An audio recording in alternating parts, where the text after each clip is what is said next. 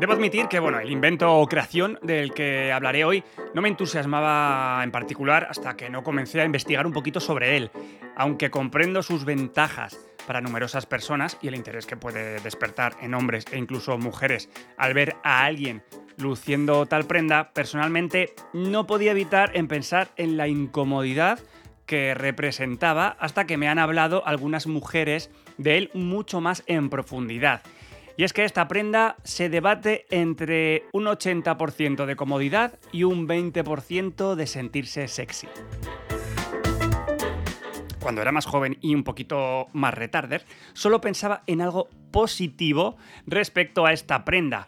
Y es que fantaseaba con que dicho artículo podría tener un efecto inesperado en ciertos sonidos cotidianos, lo que viene a ser un pedo de toda la vida, modificando su tonalidad de sonar así a sonar así. Hoy vengo a hablaros del origen del tanga, una prenda que ha trascendido las fronteras del tiempo y la geografía, pasado y presente unidos por una telilla que se mete entre los cachetes del culo.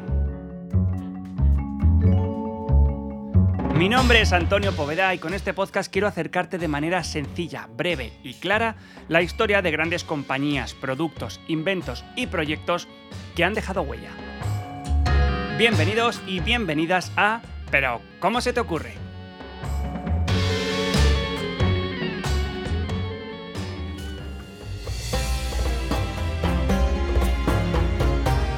Aunque podrías pensar que el tanga es una invención reciente, ni mucho menos, su historia se remonta a tiempos antiguos. De hecho, es difícil atribuir su invención a un solo lugar o un momento preciso de la historia. Una de las primeras apariciones del tanga se encuentra en la antigua civilización mesopotámica, donde servía como indumentaria para cubrir el ciruelo de ciertos trabajadores y sacerdotes. Además, se han hallado tangas, que bueno, en su época se llamaban de otra manera, en tumbas egipcias, lo que indica que los antiguos egipcios también los empleaban en ocasiones para proteger sus partes más privadas.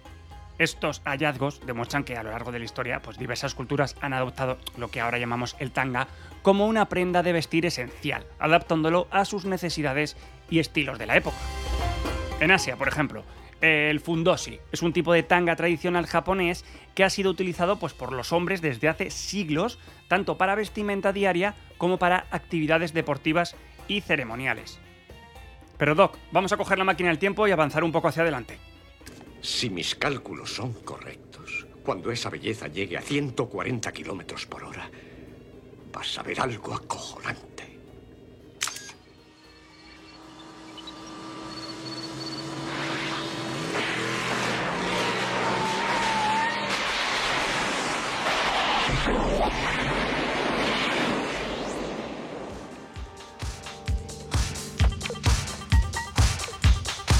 Bueno, pues ya estamos.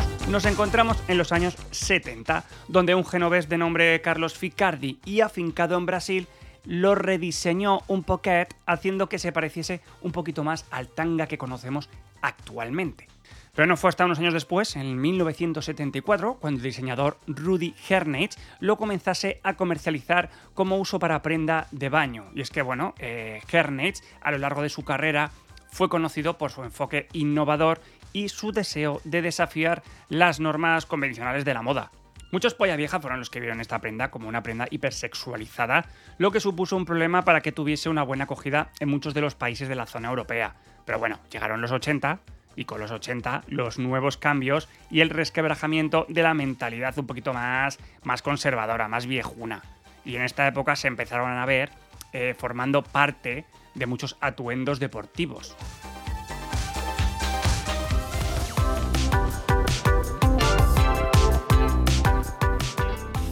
Pero todo cambió en los 90, cuando un diseñador de moda de nombre Alexander McQueen transformó el mundo de la moda con su audacia y creatividad.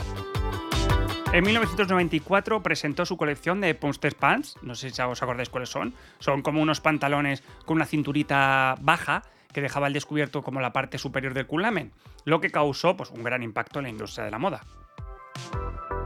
Este diseño revolucionario fue un hito y marcó el comienzo de una nueva estética que dominó la, moda durante muchísimos años y que aún puedes ver. Dejaba ver la braga, entonces decía la señora, pero ¿cómo me voy a poner esta braga, esta braga con este pantalón tan pichi? Pues me pongo un tanga, que me queda la parte de arriba como cola de ballena, que se llamaba.